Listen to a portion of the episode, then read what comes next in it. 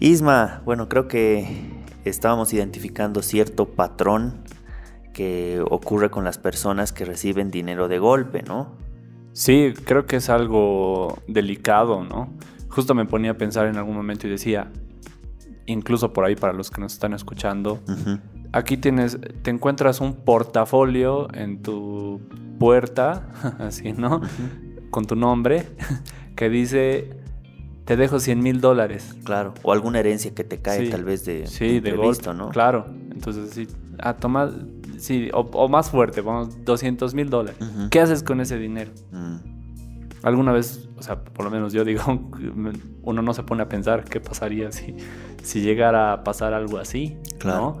Y en muchos casos por ahí dices, ah, ya voy a empezar a invertir, ¿no? Es, es así como, ya, compro esto, compro esto, compro esto. Y a veces uno no tiene idea de cómo funciona, ¿no?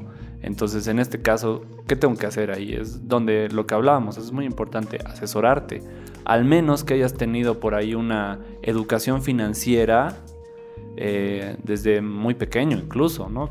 Por ejemplo, es un caso que veo contigo, de que efectivamente desde pequeño has visto ciertos negocios, has ido moviendo cierta, cierto capital, ¿no? Has empezado a generar emprendimientos que te han ayudado a tener esa conciencia, a poder controlar presupuestos, de cómo mover el dinero, cómo, cómo comprar, cómo vender y ahí ya vas ganando cierta habilidad. Y bueno, obviamente imagino que el banco también, tu experiencia en banco te ha debido ayudar también a tener otra conciencia. Mm. Mira, te, lo voy a poner en, casos interesantes que veía en el banco. Ah, bueno, en el mercantil habían tres bancas, la banca dependiente, independiente y la corporativa.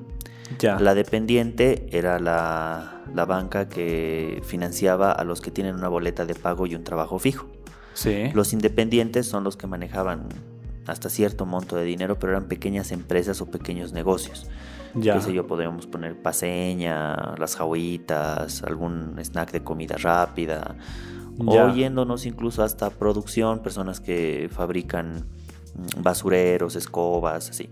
Ya. Y luego pasábamos a los corporativos. Y los corporativos ya son empresas que manejan a nivel monstruoso, digamos, el dinero. Claro Estamos hablando ya de 16 millones, 15 millones de dólares, construcciones eh, inmobiliarias, o sea, estamos hablando ya de personas con mucho capital. Claro. Y mira, la mentalidad de cada banca era muy diferente. Te, explico por qué, porque la gente que recibía el dinero mensualmente y que, bueno, independiente que se enferme, esté mal, todo, igual recibía su, su platita, era la persona que más despilfarraba y más gastaba porque todo era créditos de consumo, todo era créditos de, eh, para viajes, todo eran tarjetas de crédito, incluso las personas que estaban con cargos fuertes se compraban una casa, pero ya sí, sin esa mentalidad de hacer negocio, ¿no? Lo compraban, no, no voy a vivir, ¿ya cuánto cuesta casa? 140, ¿y cuánto está el valor de mercado? 140, ya la compro.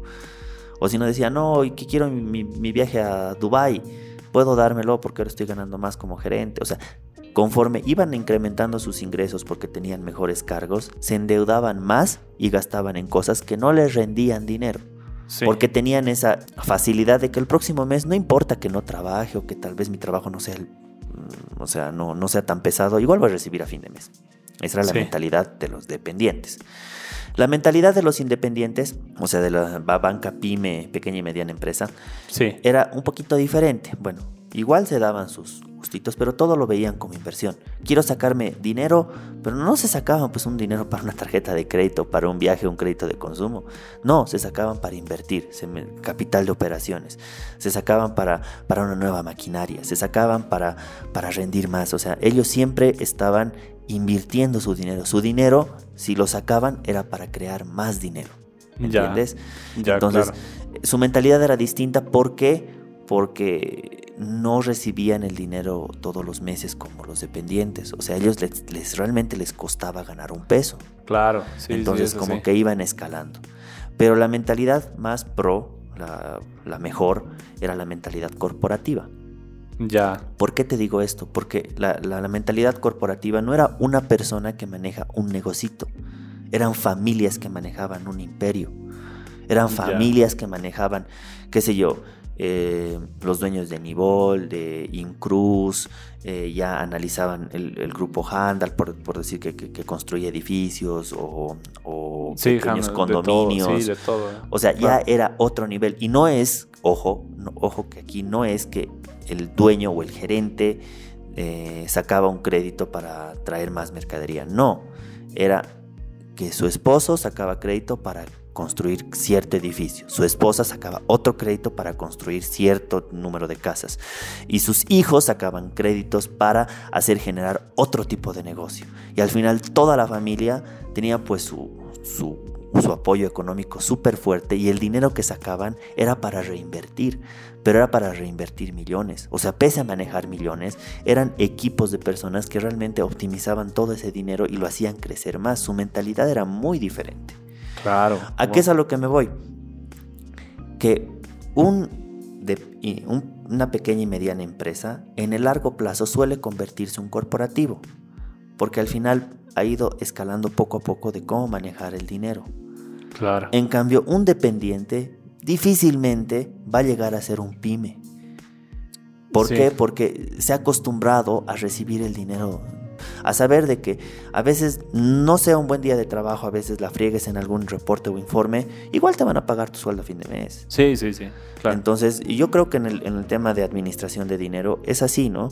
O sea, cuando tú recibes montos fuertes, la, la primera recomendación es que no tengas ese esa sensación de abundancia que tienes cuando recibes tu sueldo. Ay, no, hemos, hemos, nos han pagado la prima, nos han pagado el aguinaldo, vamos a gastar. No, no vayan a gastar. O sea, analicen y digan. Y hay otras personas que lo hacen peor. Y muchas personas que son dependientes se van a identificar con esto. Eh, hemos recibido el aguinaldo. Sí, pero es que yo ya lo he dispuesto desde el mes pasado. así. Ah, o sea, como sabían que te iba a llegar el aguinaldo, ya, pues ya, ya, has gastado de más, ya te has endeudado, porque sabes que con el aguinaldo vas a pagar tus deudas. Sí. O sea, eso me parece pésimo, pésimo y la peor decisión. O que dicen, no, em, quiero viajar, voy a viajar a Colombia, me voy a ir a Punta Cana, o me voy a ir a Argentina, qué sé yo.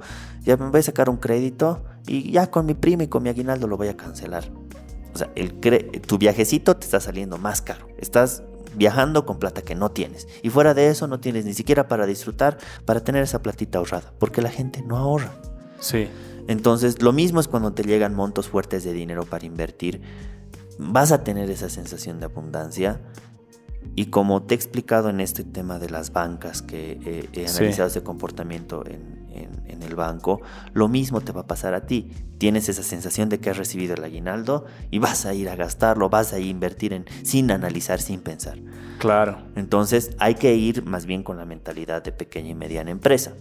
¿Cuál es esta mentalidad de que realmente me cuesta ganar, pero platita que ponga de los 200 mil que me pones en tu ejemplo, 10 mil dólares invertiré en una cosita pequeña y esperaré a que eso me rinda para recién buscar otra opción? Sí, Claro. Eso. Y, toda la plata, el restante que esté ahí nomás en el banco, no voy a gastar nada. Imaginaré que nunca ha existido. No voy a gastármelo. Sí, sí. Porque el peor error para cualquier inversionista y para, cualquier emprendedor es comerse su capital. Creo que de niño se pone a pensar, ¿no? ¿Qué pasa si me gano la lotería y gano un millón de dólares? Me compro una casa de 800 mil dólares y un auto de lujo de 200 mil dólares. Eso te va a durar un mes. Claro. o sea, te va a durar un mes acostumbrarte. Ay, qué bonito el auto, fin. Sí, ay, qué bien y el mantenimiento de la casa y, claro. y, todo eso. Entonces ahí es donde ya, claro, ahí te das cuenta de que no, no es el millón, no es tener un millón, es saber cómo hacer que ese millón trabaje para ti y te pueda solventar justamente ese tipo de lujos. Sí, porque justo tenía un compañero, bueno, en realidad es una anécdota, ¿no? Un amigo me contó. Estábamos hablando de que nos gustan mucho los autos de lujo, ¿no? Decimos, sí. ah, a mí me gusta mucho el Range Rover, es, me parece un auto buenísimo. Y mi amigo me dice, sí, yo tengo un amigo que tiene un, Range Rover. ¿Y cuántos años tiene? Ah, tiene 26, me dice. ¿Y qué, ¿qué, qué hace un chango de 26? O sea, que siempre son sus papás, que no sé qué. me dice, no, mira, lo que pasa es de que sus papás fallecieron y le dejaron un terreno. Y como mi amigo no sabía qué hacer con ese terreno, lo vendió. Y con toda la venta de ese terreno se fue a comprar su auto.